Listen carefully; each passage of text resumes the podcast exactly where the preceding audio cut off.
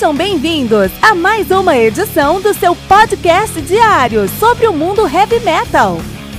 Esse é o Metal Mantra, o podcast do metal sagrado. Lembrando que você pode nos mandar suas perguntas, sugestões, críticas, correções, elogios ou quaisquer outros comentários no nosso e-mail metalmantrapodcast@gmail.com.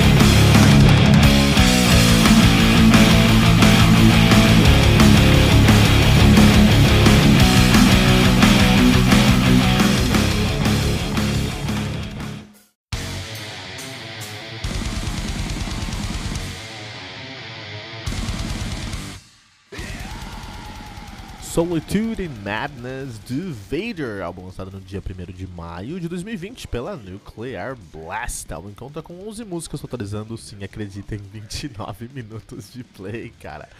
O Solitude Madness, que é o 16 álbum de estúdio do Vader, deuses do death thrash metal polonês. Os caras são de Ozinst, ou, ou Zinsting, algo assim, lá na Polônia nativa desde 83, né? A banda tem aí uma discografia muito interessante, porque o debut dos caras de 92, The Ultimate Incarnation, mas de fato as coisas começaram a acontecer para o Vader com seu primeiro demo, o seu primeiro demo que foi o Necrolust de 89, né? Então eles já tinham participado de um split de uma de um álbum dividido aí é, chamado Metal Mania e antes de falar sobre a discografia dos caras, é interessante falar sobre essa história porque não, vamos falar sobre a discografia depois a gente fala sobre a história dos caras. Então, é, tem essa demo muito importante que é o Necrolust, mas não faz parte da, dos álbuns é, principais mesmo, a gente vai chegar lá daqui a pouquinho. O debut dos caras de 92, The Ultimate Incarnation. Depois de 95 eles lançaram aí o The Profundis. The uh, Future of the Past, de 96, nome horrível, né? Lembra aquele nome do, do, do filme do, do X-Men, né? Black to the Blind, de 97, Litany, de 2000. Revelations de 2002, The Beast de 2004, Impression, Impressions in Blood de 2006, 15, uh, 25, 25 in fact, é, em números algoritmos romanos, 25 de 2008, Necrópolis de 2009, Welcome to the Morbid Right de 2011, TB e Igin de 2014 Future of the Past 2, Hell in East, de 2015. The Empire, de 2016. Dark Age, de 2017. E agora o Solitude Madness, de 2020. Interessante que o Vader nunca, nunca, nunca lança álbum ruim. Na verdade, tem um grande tropeço, tropeço, tropeço na discografia dos caras, que é o 25, de 2008. Mas tirando isso, todos os outros álbuns da banda são incrivelmente consistente, é uma banda muito consistente. E faz sentido os caras serem consistentes, porque os caras são do leste europeu, a gente pode falar agora do Necrolust. Então em 86 eles já conseguiram ganhar um pouquinho de, de, de popularidade lá, por causa dessa, dessa de um, de um, desse festival chamado Metal Mania lá em 86, né? E a gente está falando de, da Polônia em 86, a gente está falando de uma Polônia regida pela União, União Soviética, uma Polônia que vivia sobre a cortina de ferro, né? Então as informações não saíam de lá e não chegavam lá. Era muito difícil você ter informação do leste europeu ali, da, da, da União Soviética, e que a informação que saía, que saía, de lá tinha que ser controlada pelo governo. Tinha uma censura muito grande, muito próximo do que a gente tinha aqui no Brasil, na ditadura de 64 pra frente. A diferença é que o Brasil na ditadura produz Caetano Veloso, né? E o, a Polônia na ditadura me, me produz Vader! Então isso é muito interessante. É, é, um cenário muito interessante, cara, porque o, o Death e o Trash, eles são. O Trash, ele, o, Death, ele tem que ter uma, uma agressividade muito grande, ele tem que chocar. E o Trash Metal, ele tem que ter uma crítica. Não tem que ter, mas é muito interessante quando ele tem uma crítica social. Quando ele fala. É, quando ele está protestando, quando ele está se manifestando. Isso é muito, muito próprio do uh, Trash Metal, né? E nesse ponto, o, um cenário como a cortina de ferro polonesa de 86 é muito frutífero. Então, não sei quantas bandas tinham naquela época na Polônia, não conheço, não consigo fazer a cena polonesa do thrash metal de 86, é até um, um assunto interessante para um, um, um, Metal Atlas aí no nosso Heavy Bulletin. Mas o, o, eu sei que uma dessas bandas, pelo menos, o Vader, é uma puta banda que conseguiu uma grande é, projeção é, é, mundial aí, né? Então o Vader que eles pegaram tudo aquilo que eles estavam vivendo, aquela censura, aquela limitação, a falta de informação, a falta de, de liberdade de expressão e falaram, ah, vocês não deixam falar, então deixa eu fazer aqui um álbum, uma música onde eu falo o que eu quero. E assim, esse é o cenário para o Necrolust. A gente teve outros cenários assim no mundo, por exemplo, Sepultura viveu muito isso. Sepultura, é, aqui no Brasil, né, com um cenário color, uma democracia mambembe brasileira aí, entendeu? Uma hiperinflação também é um cenário muito frutífero para essa, essa, esse ódio, esse, essa agressividade que nós temos no Sepultura de 80 e alguma coisa aqui também, de 90 e alguma coisa aqui no Brasil. Uh, o Necrolust é um demo, até porque é difícil você ter recursos lá em 86 na Polônia para produzir um álbum mesmo, né? Que o primeiro álbum dos caras nasceu só em 92. A banda nasceu em 83, mas o primeiro álbum full length dos caras é de 92. Só que, diferente de Sepultura e de muitas outras bandas que perdem a sua identidade com o tempo, especialmente porque ganharam muito dinheiro e aí perdem a raiva, né? Calmou de Metallica e Sepultura mesmo. O Vader não, cara. O Vader eles continuam com esse ódio interno. A Polônia é um lugar muito difícil mesmo de viver, porque eles continuam com esse ódio interno há, há 30 e poucos anos, há 34 anos, né? Uh, tanto que todos os álbuns dos caras são necessariamente consistentes. Nesse ponto, ó, a banda é formada atualmente por Peter na, no vocal e no baixo. Desculpa, no, no vocal.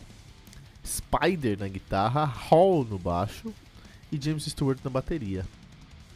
Então, é, é,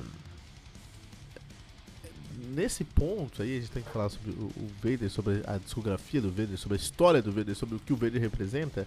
É muito difícil pro Vader fazer um novo álbum, cara. É muita responsabilidade, cara. Porque você tem uma história de só álbuns bons lançados nos últimos 34 anos. Um problema apenas. É um, quando tem um erro numa discografia de 16 álbuns, cara, não é um erro, aquilo ali é só um, um, um, o fiel da balança, entendeu? Na verdade. Então, o, quando você tem uma, uma discografia tão consistente, tão sólida, é muito difícil lançar um novo álbum, porque você precisa atingir uma expectativa. Ninguém, ninguém espera que você lance um álbum ok, você tem que lançar um álbum incrível. E é nisso que o Solitude Madness prospera. Na expectativa do ouvinte. Porque você espera um som.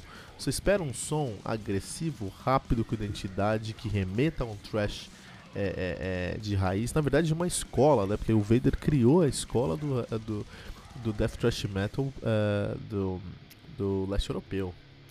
É uma escola aí que depois foi seguida por Decapitated, por Hate, por Hate, por Behemoth, que são bandas ali polonesas, né? Uh, o Vomitory, que tá na Escandinávia, que tá lá na, na, na Suécia, mas ainda assim aprendeu muito com o Vader. Você também tem aí o Crisium mesmo no Brasil e o Day Size nos Estados Unidos, ou até o Morbid Angel, que vai um pouquinho mais pro Tech Death, mas ainda assim beberam muito, muito, muito dessa, dessa fonte do Vader, né, cara? Ah, então, mas você tem aí uma, uma cena do leste europeu que foi definida exatamente por esse som, por essa banda, por esses deuses aqui do Death Trash. E um deus do, do, do, Death Thrash, um deus do Heavy Metal, ele é uma referência. E o Vader continuou lançando um álbum com referência. Então quando você escuta esse álbum aqui, você vai sentir uma referência direta a um Thrash de raiz, com uma produção moderna, porque você consegue escutar todos os pratos desse álbum. Dentro do Death do Trash, especialmente do Trash, do Death, é muito difícil você escutar prato. Porque é tudo muito abafado, muito agressivo. É difícil você escutar prato. Então você consegue fazer uma, um, um, um nivelamento da onde está a, a qualidade do álbum aí, quando você tem um, quando você consegue ouvir um prato mais limpo. E os pratos desse, parece que, que foram gravados à parte, né?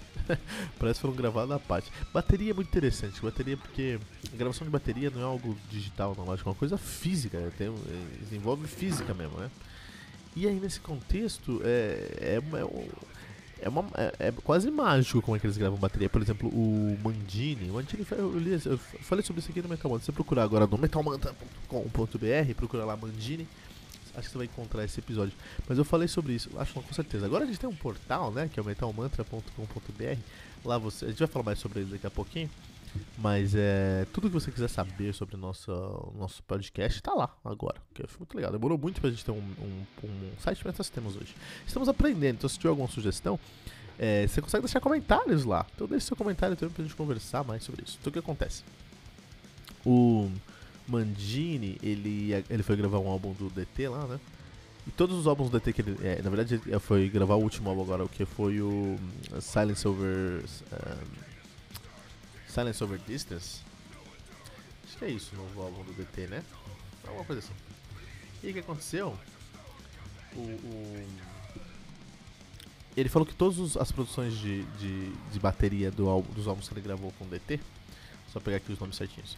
Então ele isso, Distance Over Time, quando ele foi lançar agora em 2019 Distance Over Time, ele falou, meu, todos os álbuns que eu gravei com o DT, os últimos quatro álbuns, três álbuns no caso, né? A Dramatic Turn of Events de 2011, o Dream Theater de 2013 e o The Astonish de 2016. Ele falou, meu, é uma maluquice, porque eu penso no meu kit de batera, eu gravo do jeito que eu tô acostumado a gravar, eu me certifico com os meus técnicos de bateria e engenheiros de som que o som tá do jeito que eu quero, mando a minha faixa de, de bateria e volta diferente. Toda vez volta diferente. Então maluquice, né? E aí ele conversando com, com o pessoal responsável pela, pela mixagem, pela pós-produção do álbum, dos álbuns do DT, ele descobriu o seguinte, que tudo é masterizado junto, e aí, especialmente os pratos, sofrem nessa pós-produção dele. Ele falou, ah tá, peraí então.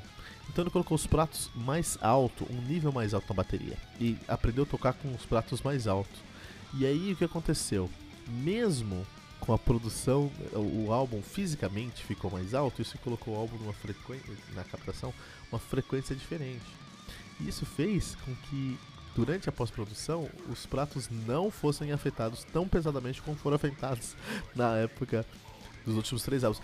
Isso é uma maluquice, cara. Então, se você quiser saber mais sobre a história, vai lá no, no, no metalmantra.com.br, vai ter um botãozinho de procurar, procura Mandini.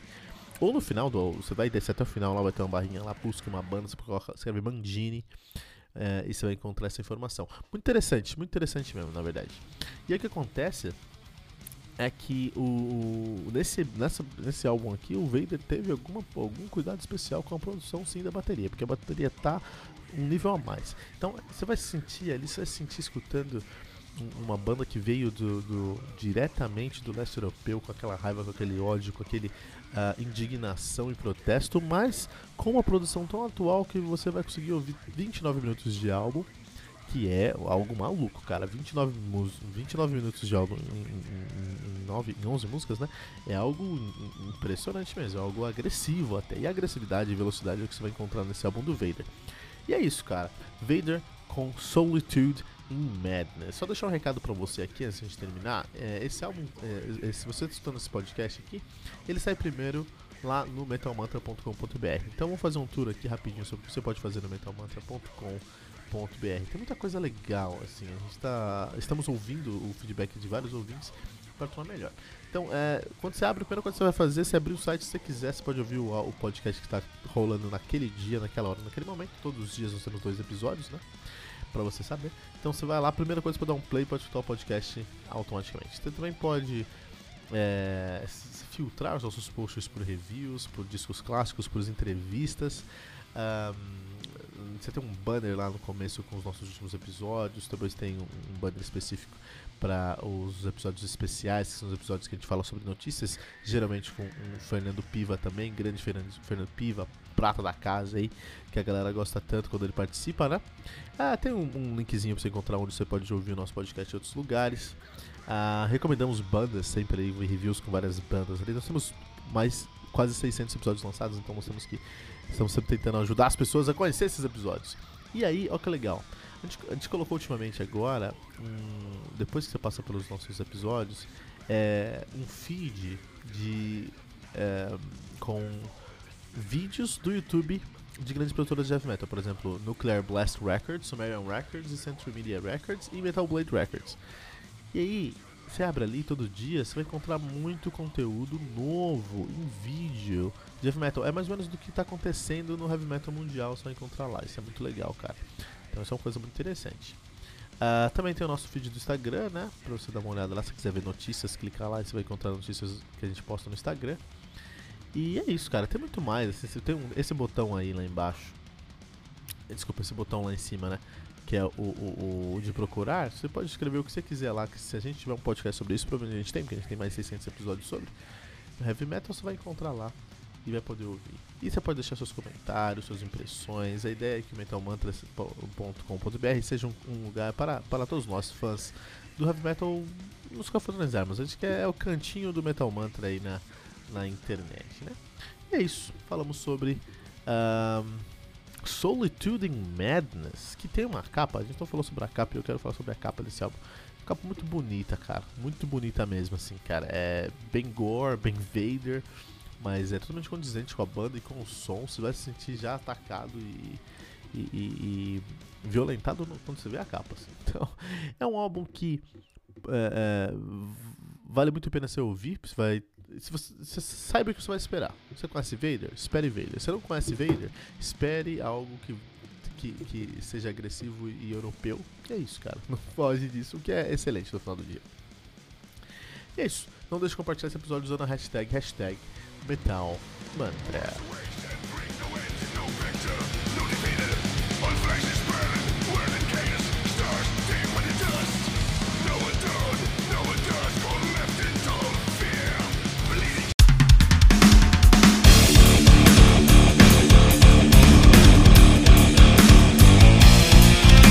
Você ouviu mais uma edição Metal Mantra, o podcast do Metal Sagrado.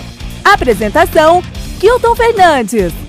Não deixe de compartilhar a palavra do metal compartilhando esse episódio, usando a hashtag Metal Mantra.